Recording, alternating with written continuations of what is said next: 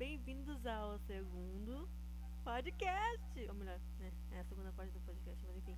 Hoje eu vou dissecar uns livros maravilhosos que, assim. Que eu digo assim. Que eu gosto muito e que eu ganhei de presente. E que eu nunca li essa história realmente, né? Bem a sério. Nunca levei a sério essa história. Tanto que até então eu não tinha nem pegado esse livro pra ler, gente. Meu Deus. Não me julguem que eu sei que vocês também não pegam um livro pra ler. Eu sei disso. E desculpa esse chiadinho que tem no meu microfone, mas é porque eu não posso tirar esse chiadinho, desculpa. Né, fazer o quê? Mas bora que a gente tem que fazer tudo o que, que a gente tem que fazer com o que a gente tem, não é mesmo? A gente não pode reclamar do que não é dado, não é mesmo? Meu celular tá apertando aqui, gente, desculpa. Vamos lá. Bora então. Esse livro se chama uh, Startpunk Poé. E, assim, ele é um livro que conta, né, conta uns contos meio, né, Startpunk. É um gênero uh, bem de ficção científica e de fantasia, uh, que mescla muitos aspectos tecnológicos do século, né, Steam, né, que é uma certa rebelião contra a tecnologia, ou punk, né? O Steam é o vapor e a rebelião contra a tecnologia é o punk, entendeu? Não sei se eu expliquei muito bem. Enfim, eu vou ler algumas, algumas coisas desse, desse, desse livro e a gente vai meio que dissecá-lo um por um. E eu espero que você, né, não fique entediado comigo lendo esse livro aqui tem umas palavrinhas muito difíceis de ler. Então, se uh, meio que às vezes eu vou errar, né, algumas palavras. Me desculpe por isso, já vou avisando. Porque, né, uh, o outro podcast também teve muitos erros, né, de coisa, teve muitas coisas. E não esqueça de, né, comentar aqui embaixo o que você pensa. E é isso, vamos lá. Nossa, duas horas só de coisa falando, meu Deus. Vamos lá. Esse livro, é, o autor desse livro, uh, ele é mais ilustrado por Zenzenko Brasic e Manuel Zumberac e traduzido por Luciano Vieira Machado. Uh, esse livro é de Edgar Ali, uh, Allan Poe, Sete Contos e o poema O Corvo. Né? Ele trata essa coisa, né? Mas assim, eu vou ler primeiro, uh, digamos assim, que é o primeiro conto que né, tem aqui é a Máscara da Morte Rubra. E vamos lá dissecar, dissecar essa, esse, esse conto e vem comigo. vamos lá. A morte rubra devastava o país. Até então, nenhuma pestilência. Uh, peraí, pestilência pestilência. Oh meu Deus do céu, tem que parar com isso. Tem que uma, um, né, um pode quem viu uma pessoa que cuida da voz, pela misericórdia, assim eu não vou conseguir fazer nada na minha vida. Segue o baile. Até então nenhuma pestilência tinha sido tão fatal, nem tão horrenda.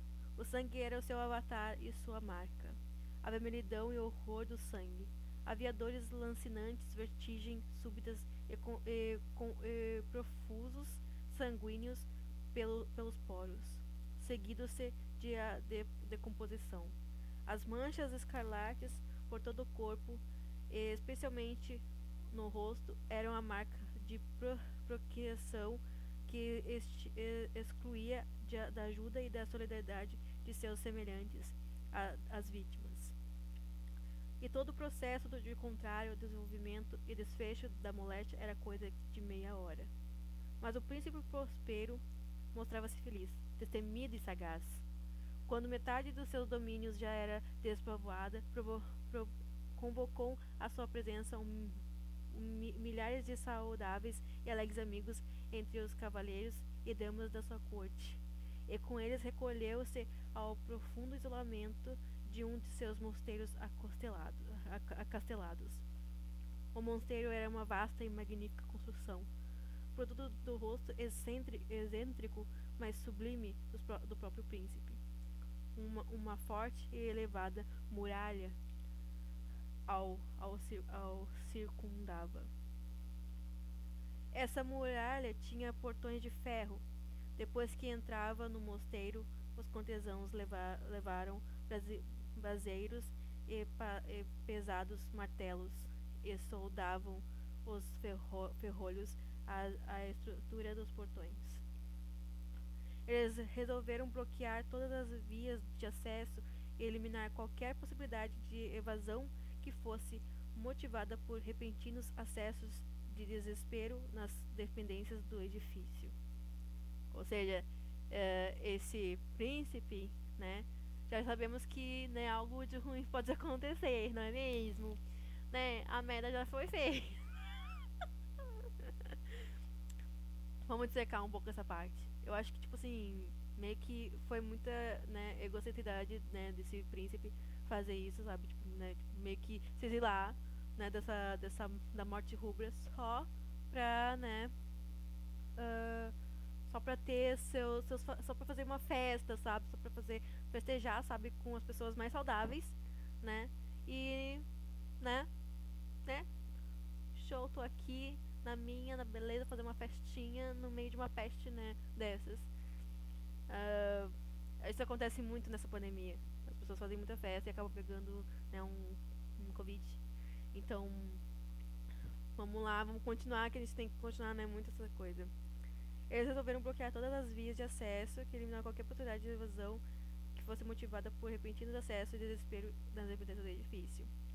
O mosteiro estava muito bem abastecido de víveres. Com tais precauções, os contesões estavam prontos para enfrentar o perigo de contágio. O mundo exterior que cuidava-se de si mesmo. Egoísmo, gente, muito egoísmo. Não é, né? Neste meio tempo, seria tolice preocupar-se ou pensar. O príncipe providenciara todos os meios de diversão.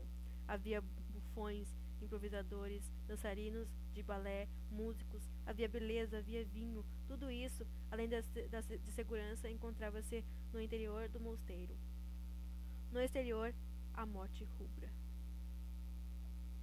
Quando, se, quando já se chegava no, ao fim do quinto ou sexto mês de, de reclusão e a peste graçava ferozmente lá fora, o, príncipe Prospero brindou seus mil com né, seus mil amigos com um balde de máscaras, baile de máscaras de extraordinária magnificência. E. Ah, meu Deus, eu não sei ler essa palavra.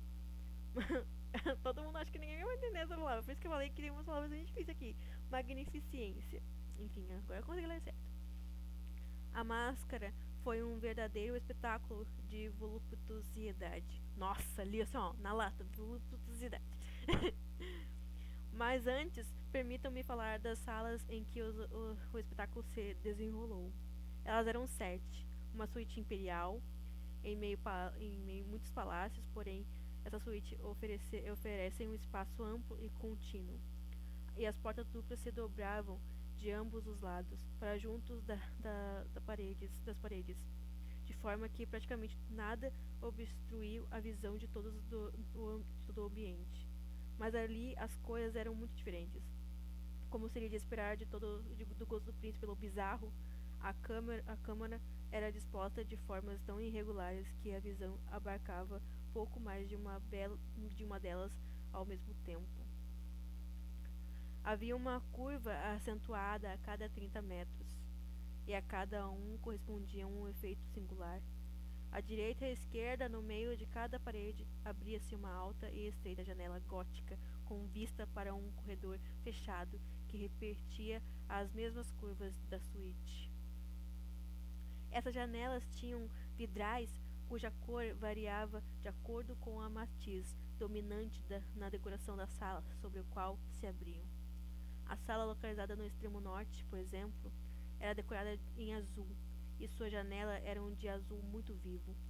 A segunda sala era púrpura, e era também púrpura a mobília, a tapeçaria e os vidrais. Os vitrais, na verdade. Os vidrais. Porra.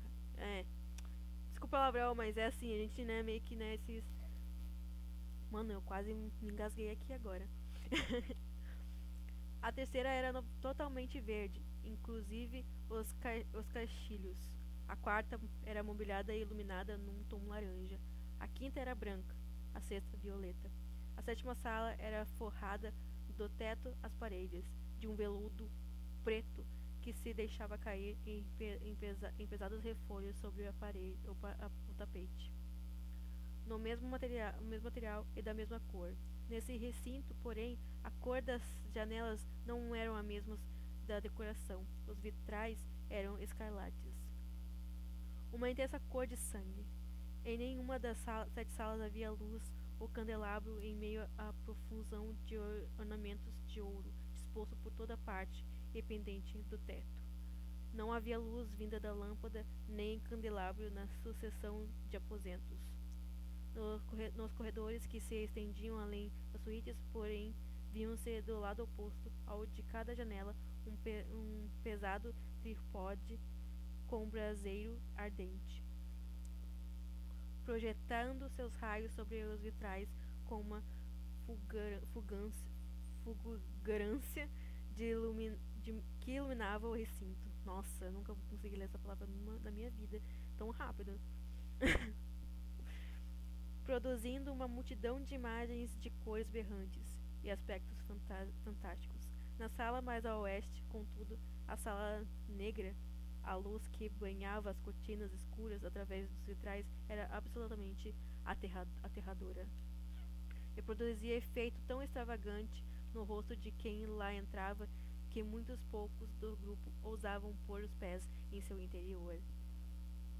Também nessa sala se via junto à parede oeste um gigantesco relógio de ébano. Seu, seu pendúlio balançava para lá e para cá com um ruído sinistro, pesado e monótono.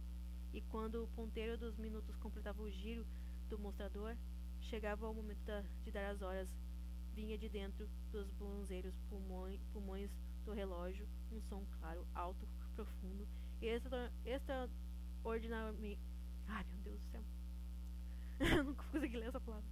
Extraordinariamente musical, mas com uma nota e uma ênfase tão peculi peculiares que, a cada intervalo de cada uma hora, os músicos da orquestra tinham que fazer uma breve pausa em sua apresentação para escutar com isso, a, os valsis, valsistas, valsistas são pessoas que estão dançando a valsa, tá, gente? Pra quem, né, né não entende disso, né, entende essa palavra, se viam forçados a interromper suas evolu evoluções, o que provocava monumentalmente perturbação em toda a alegre companhia. E então, quando o repique do, do relógio ainda ecoava, notava-se que os mais impressionáveis empalideciam, e os mais idosos e grandes passavam a mão na fronte, como se mergulhados em confuso de delírio ou meditação. Quando, porém, os ecos se extinguiram por completo, um leve riso dominava todo o salão. Os músicos se entreolhavam e sorriam, como se de seu próprio nervosismo e tolice. E eles, aos sussurros, garantiam um ao outro que o, pró o próximo clangor do relógio não haveria de, de produzir tais emoções. Então, passados 60 minutos, que encerraram em 3.600 segundos, do mesmo que do, do tempo que voa, ouvia-se um novo clangor do relógio, clangor do relógio, e com ele a mesma perturbação, os mesmos temores e os mesmos cismares de antes. Não obstante, tudo isso era uma festa alegre e suntuosa. O gosto do príncipe era, eram muito peculiares.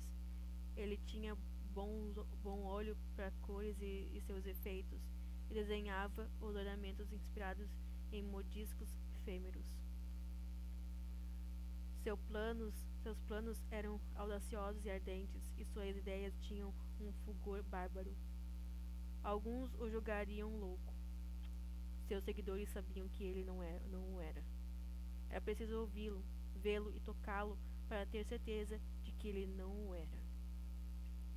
Em grande parte, ele dirigia pessoalmente as reformas que fizera ao embelezamento dos sete salas por ocasião da grande fete.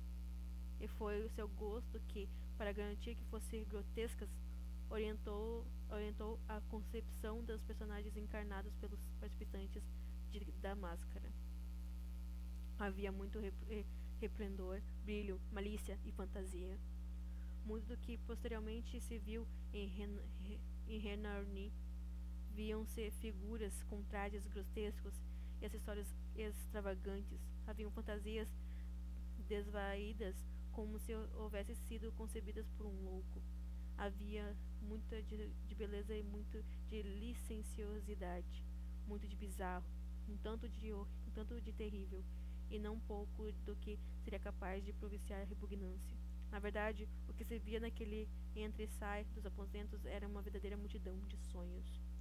E esses, os sonhos, sacodeavam, assumindo as matizes das salas em que se achavam e fazendo com que a desvairada música da orquestra parecesse o eco de seus passos. E a certo intervalo houvesse-se a balatida do relógio de ébano que se encontrava no aposento de veludo. E então, por um instante, tudo mergulha em, em completo silêncio. Essa parte é muito boa, gente. Nossa. Nunca li, mas agora, tô, agora que eu tô lendo um pouco por cima e lendo com vocês, meu Deus, vai ser, vai ser grande. uh, um completo silêncio. Executava a voz do relógio.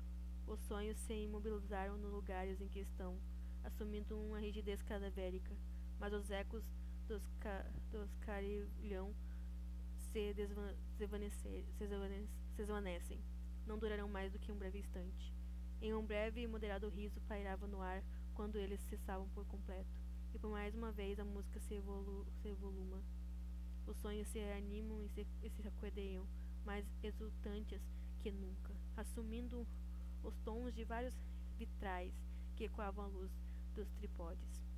Na sala mais a oeste, porém, nenhum dos mascarados agora ousava entrar, porque a noite segue sua marcha e pelos vitrais da cor de sangue jorrava uma luz de vermelho mais intenso. O negror das cortinas assustava e, ao ouvir daquele que pisava o tapete negro, o repinque do relógio de ébano ali próximo soava mais abafado e mais solene, que os daqueles que se comprazem mais, nas mais louquinhas alegrias e esplendores da, das outras salas. Nossa! Essas palavras são, ó. Gente, quem escreveu isso aqui sabe escrever muito bem. A gente fica meio que assim, meu Deus, tô tentando falar as palavras, não consigo, Jesus.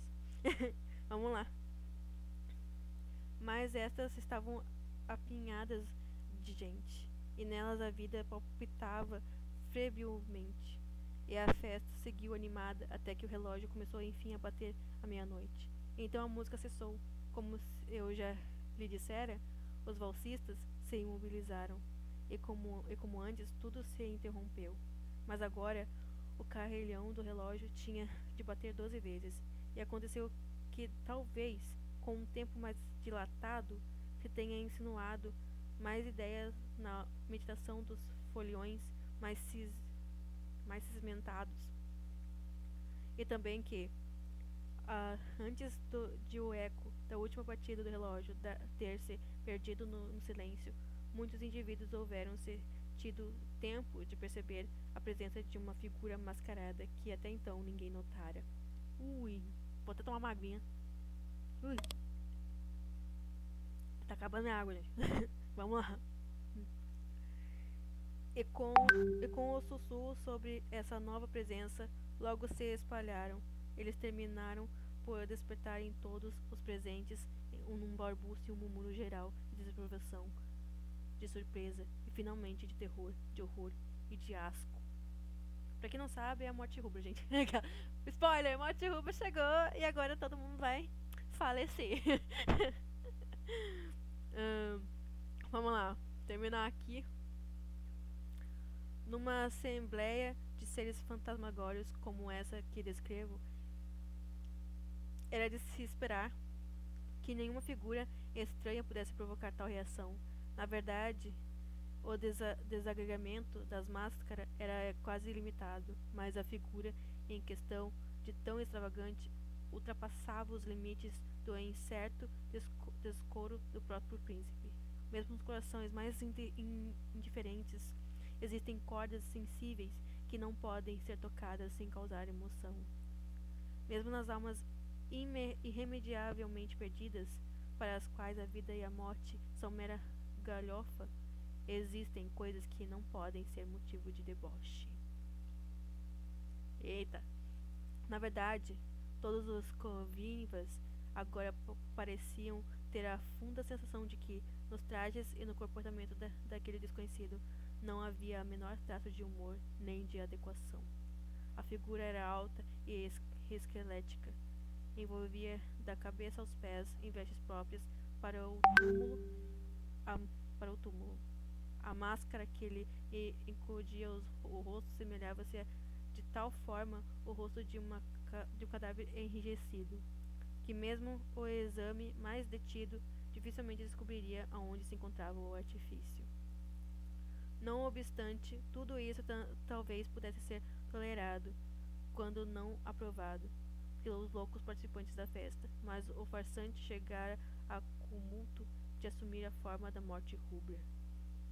Sua roupa estava salpicada de sangue, e a, e a ampar fronte, assim como todas as suas feições, trazia a marca do horror escalarte. Quando o olhar do príncipe, pros, pro, príncipe Prospero caiu sobre aquele aquela imagem espectral que com um lento e solene movimento andava por entre as bolsistas, como se para realçar ainda mais o seu papel, tornou-se que, num primeiro momento, ele ficou agitado, tomando de forte tremor, de pânico ou de asco. No momento seguinte, porém, sua fronte enrubesceu de raiva. Quem se atreve? perguntou ele, asperadamente, aos cortesãos à sua volta. Quem se atreve a of ofender-nos com essa zombaria indecente? Peguem-no e, e arranquem-lhe a máscara. Assim saberemos quem vamos enforcar ao amanhecer, pendurá-lo na ameias. Ao proferir as palavras, o príncipe Próspero encontrava-se uh, sala leste, de cor azul, alto e bom som. Elas atravessavam as sete salas, pois o príncipe era homem audaz e robusto, e robusto, e a música se interrompera um certo, em um certo aceno seu. Os príncipes estavam na sala azul, acompanhado de seu grupo de contesões lívidos. De início, quando ele falava, houve um débil momento desse grupo em direção ao intruso, que naquela altura também estava já a pequena distância. Então, aos passos desancarados e altivos, o mascarado aproximou-se mais do homem que falava. Devido, porém, ao certo medo de origem obscura que a, arrogância do intruso inspirava em torno dos presentes, ninguém se atreveu a agarrá-lo. Assim, sem ao menos embar, embaraço, ele, ele avançou até um metro de distância e enquanto a, a vasta assembleia, com um movimento único, recuava de, do, dos centros das salas para junto de, das paredes. Ele prosseguia em seu avanço, indelutável, com o mesmo passo des, descansado que logo o distinguia, distinguira. Atravessou a sala azul em direção à púrpura, passando em seguida da púrpura para o verde, da verde para a laranja, dessa para a branca e daí para a violeta, sem que se fizera a menor movimento para detê-lo. Foi então que o príncipe Próspero, enlouquecido de raiva e de vergonha por uma momentânea covardia, atravessou serenamente as seis salas. Devido ao terror mortal que todas as, a, to, de todas avança, avançava, ele fez isso sem que ninguém o seguisse. Levava na mão um punhal, desbanhado e, num movimento impetuoso, já se pusera a certa de um metro do mascarado, que se afastava quando esse último, tendo chegado ao outro extremo da sala veludada, voltou-se de repente e enfrentou seu perseguidor. Ouvi-se um grito agudo, e o punhal caiu cintilando do tapete negro, sobre o qual quase imediatamente tombou prostando e morto, prostrado e morto o príncipe Prospero. Apelando então para a, desva a desvairada coragem de, de desespero. Um grupo de covivas preci, pre, precipitou-se na sala negra e, agarrando a, o mascarado, cuja figura mantinha-se ereta e imóvel à sombra do relógio de ébano, soltou um grito de inexprimível terror ao deparar com montalhas e uma máscara mortuária, as quais eles manusearam com violência brusquidão, vazia que estava nela de qualquer forma tangível. Talvez se deram conta da presença da morte rubra. Ela chegara no, no modo mais furtivo. E um após o outro, os convivas foram tombando dos corredores ensanguentados do, do fetim e morreram na mesma des desesperada posição em que tinham tombado. E a vida do relógio de ébano se esvaiu junto com o último conviva. E as chamas dos tripódes se apagaram, e a escuridão, a ruína e a morte rubra reinaram so absoluta sobre tudo aquilo. É, gente. Eu gostei muito desse, desse primeiro, assim. Eu não sei se eu vou conseguir dissecar tudo o que aconteceu, até porque eu não entendi a maioria, mas uh, vamos lá. Eu acho que o príncipe meio que mostra um pouco, né, dessa ganância que o homem tem, não somente o homem, mas as mulheres também têm. Uh, essa ganância que eles têm, sabe, em, em só se proteger e não proteger ninguém, em só, né, uh, aproveitar aquilo, uh, né, por puro egoísmo, sabe, por puro vaidade, né, uh, por egocentricidade. Então a morte rubra meio que chegou meio que pra dizer, olha, para dar uma lição uh, nesse príncipe, né, próspero, que não é nada próspero, né, gente. E sei se eu li, se eu li bem, né, mas quem sabe, né, eu vou ler mais dele, tipo, vou começar a ler mas eu já li isso aqui, agora eu posso ler O Coração Delator, né? Pra vocês. Uh, né, que também é, um outro, é o segundo conto que, né, do, do, do Edgar e tal, né, do, desse coisa aqui, desse cara, vamos ver aqui, ó, um de poé, vamos botar assim, de poé, e assim, esse aqui eu acho que vocês vão ficar muito, sabe, assim, ó, está acontecendo, que é o coração delator. E eu quero que vocês ouçam muito bem essa, esse, esse tipo de história, porque, assim, né, é muito, sei lá, algumas pessoas vão entender, outras não vão, outras vão se sentir meio que assim, o que, que tá acontecendo, outras eu não sei o que vai acontecer, mas enfim, vamos começar né, muito bem com o coração delator. É verdade, muito, muito tremendamente nervoso eu estava e estou. Mas por que você vai dizer que eu estou louco? A doença, em vez de embostar os meus sentidos, aguçou-os. Mas que todos os outros, aguçou-se a minha audição. Como então posso estar louco? Ouça bem e observe com que sanidade e com que calma consigo contar-lhe toda a história.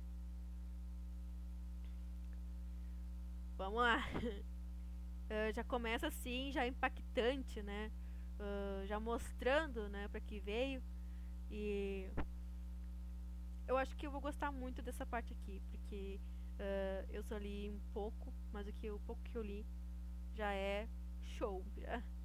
Vamos lá. Eu sei que eu tô protelando porque às vezes eu fico bem assim, ó. Minha garganta não tá ótima, minha voz não tá, né, muito bem. Uh, e, né? E, assim, espero que vocês concentrem a sua, a sua audição na minha leitura aqui, porque a partir de agora eu não vou falar nada a não ser ler. E se eu errar alguma coisa, me desculpe antecipadamente. Vamos lá. É impossível dizer com que a ideia me surgiu no cérebro. Uma vez concebida, porém ela me perseguiu dia e noite. Motivo não havia nenhum, raiva não havia nenhuma. Eu gostava do velho, ele nunca me faz, ele nunca me tinha feito mal, nunca me ofendeu e eu não lhe cobiçava o ovo. Acho que foi o olho dele. Sim, foi isso. Um dos seus olhos era de abutre de um azul des, desco descorado com uma, pel uma película de por cima. Sempre que ele caía sobre mim, meu sangue gelava, e então, pouco a pouco, muito gradualmente, resolvi tirar a vida do velho e me livrar do olho para sempre. E é aí que está a questão. Você pensa que estou louco? Loucos não sabem de nada, mas você precisa me ver. Você precisa ver com que juízo eu agi. Com que petulância, com que a angústia, com que dissimulação eu pus a mão à obra. Nunca me mostrei tão gentil e atencioso para com o velho como durante toda a semana antes de matá-lo. E toda a noite, por volta da meia-noite, eu girava a maçaneta da, sua porta e começava a abri-la. E de tão mansinho, e então, quando a abertura já estava bastante grande para enfiar a cabeça, eu introduzia no, no quarto uma lanterna toda aberta, tão coberta que dela não, não jazia nenhuma luz. Então enfiava a cabeça na abertura da porta. Ah, você com certeza riria se visse com que astúcia eu o fazia. Eu movia a cabeça devagar, muito, muito devagar, para não perturbar o sono do velho.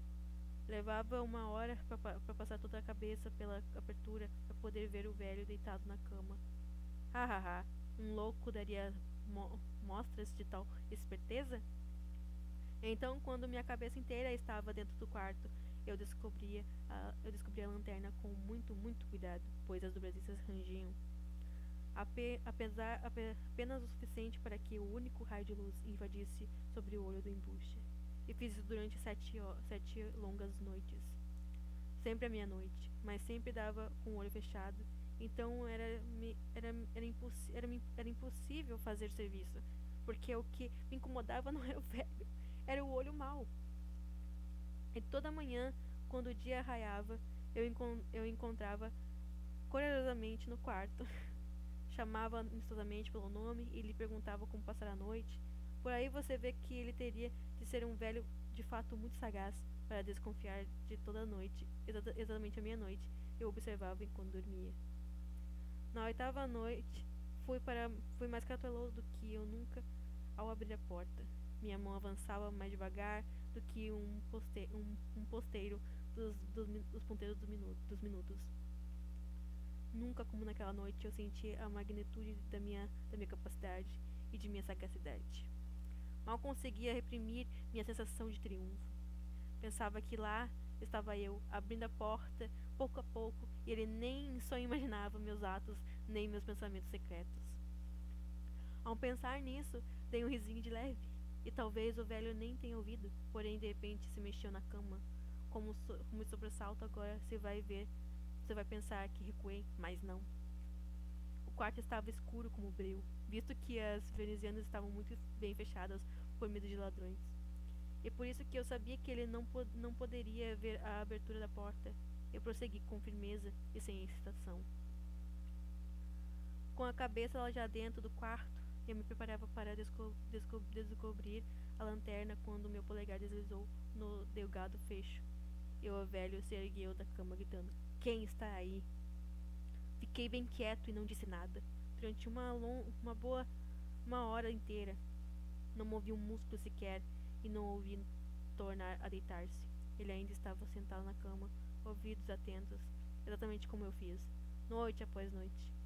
Ouvidos atentos ao ruído que, que, que besouros agulentos faziam das paredes. Foi então que eu ouvi um leve gemido e percebi que se tratava de um gemido de terror mortal. Não era um gemido de dor nem aflição. Ah, não! Era o som baixo e sufocante que se ergue do fundo da alma dominada pelo pavor. Eu conhecia muito bem aquele som. Muitas noites, exatamente à meia-noite, quando todo mundo dormia, ele saía do, do meu próprio peito, aprofundando com o seu eco medonho os terrores que me enlouqueciam.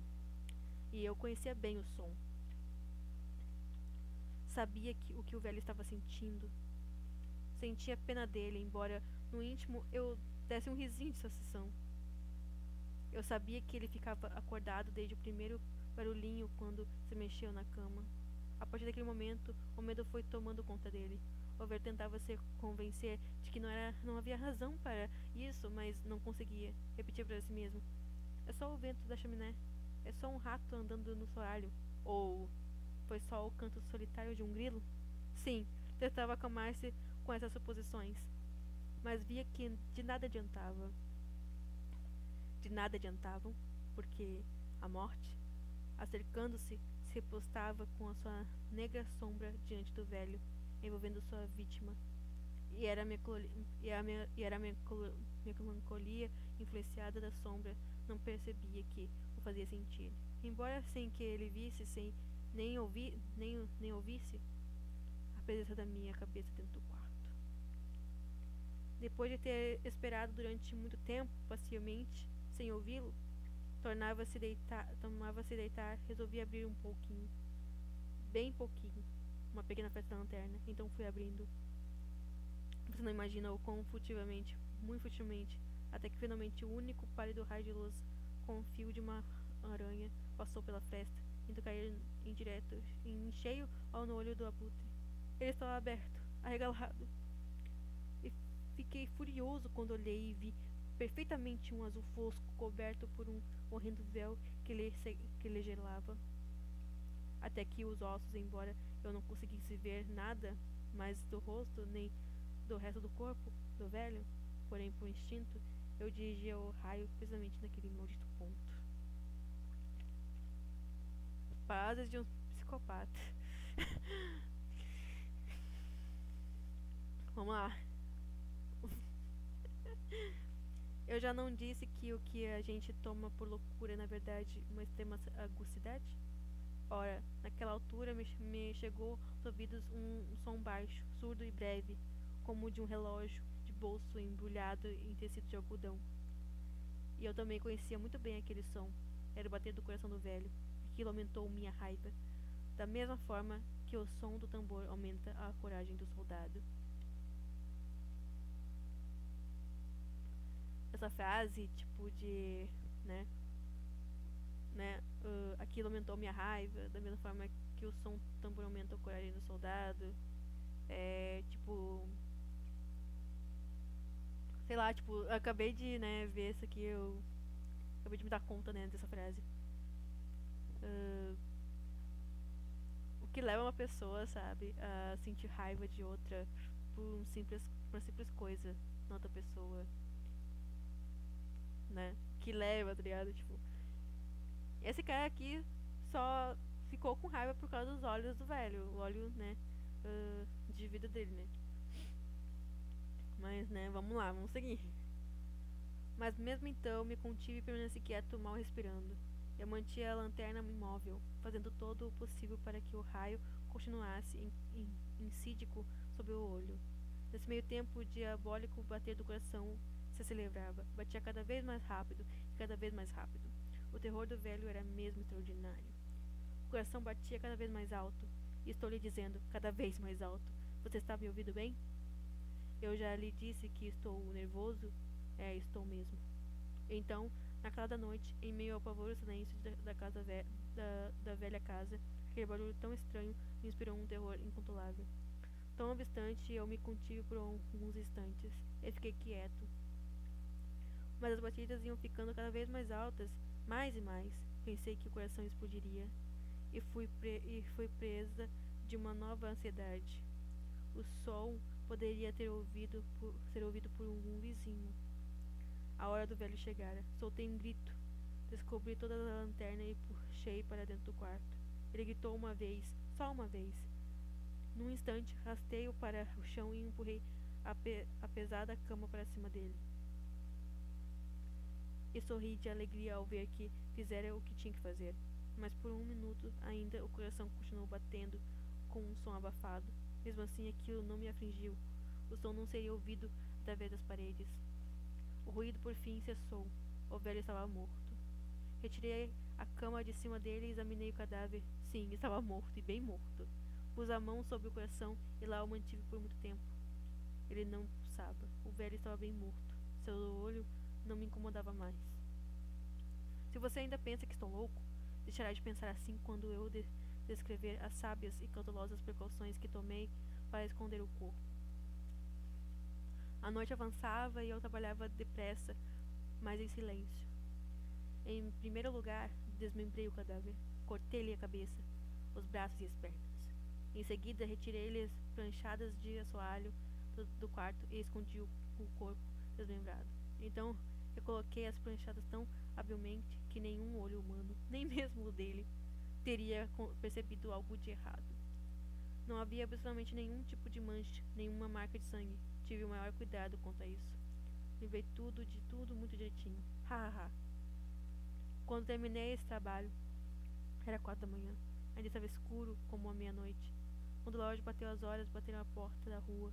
Fui abrir despreocupado, pois que tinha eu a temer naquela altura? Três homens entraram e se apresentaram como toda gentileza, como agentes da polícia. Um vizinho ouvia um grito durante a noite, supôs uh, ter havido algum crime. A informação chegou à polícia e eles, os policiais, receberam a incumbência de revistar o local. Eu sorri, pois. O que eu tinha a temer? Dei as boas-vindas àqueles senhores. O grito, expliquei-lhe, eu mesmo o dera quando estava sonhando.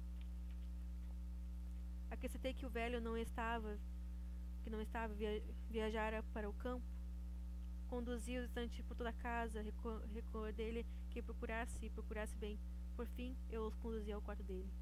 Mostrei-lhe seus bens de valor, bem guardados, intactos. Não entusiasmado da minha confiança, levei cadeiras para o quarto e lhe sugeri bem aqui ali, justamente ali, descansassem as suas líderes. Ao passo que eu próprio, inebriado com a loucura e audácia do meu bem, bem feito triunfo, coloquei minha cadeira exatamente no lugar sobre o qual repousava o corpo da vítima. Nossa! Ai meu Deus, essa foi demais. Tá acontecendo, meu Deus do céu. Vamos lá. Vamos continuar. Os, os, os policiais se mostraram satisfeitos. Meu comportamento os convencera. Eu estava muitíssimo à vontade. Eles sentavam-se enquanto eu respondia suas perguntas animadamente, falava de coisas corriqueiras mas logo depois me senti empalidecer e desejei que fosse embora.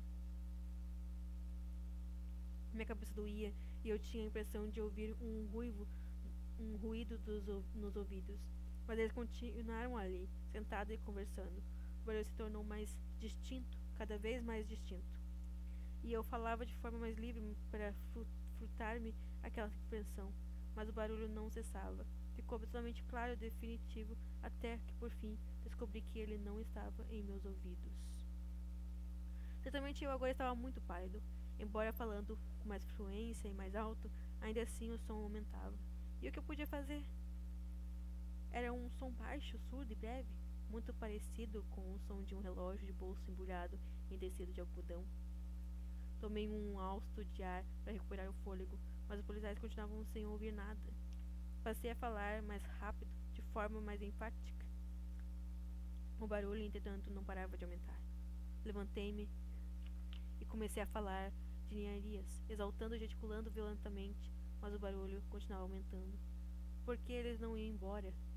Fiquei a andar de um lado para o outro, passos pesados, falho, como se levasse a fúria pelos comentários dos homens. Mas o barulho não parava de aumentar. Oh Deus! O que podia fazer? Eu espumava, me exaltava, praguejava, sacudia a cabeça em que estivera sentado. Arrastei-a sobre as pranchas de madeira, mas o barulho não, não o barulho aumentava e aumentava continuamente, cada vez mais alto, mais alto.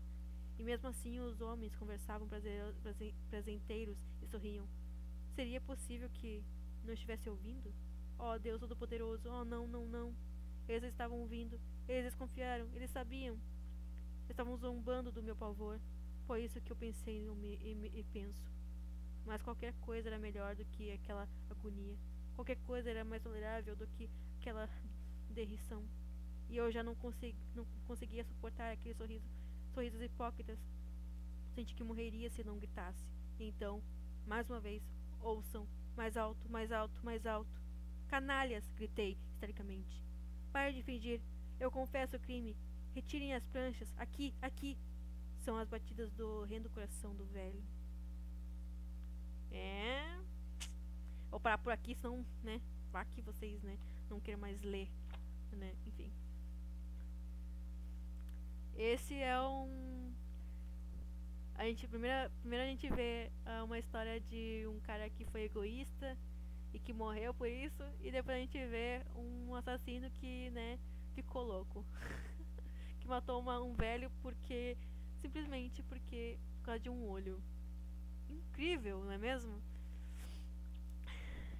Então eu vou parar por aqui e até a terceira parte desse podcast maravilhoso. E não deixa de me seguir no Instagram, arroba.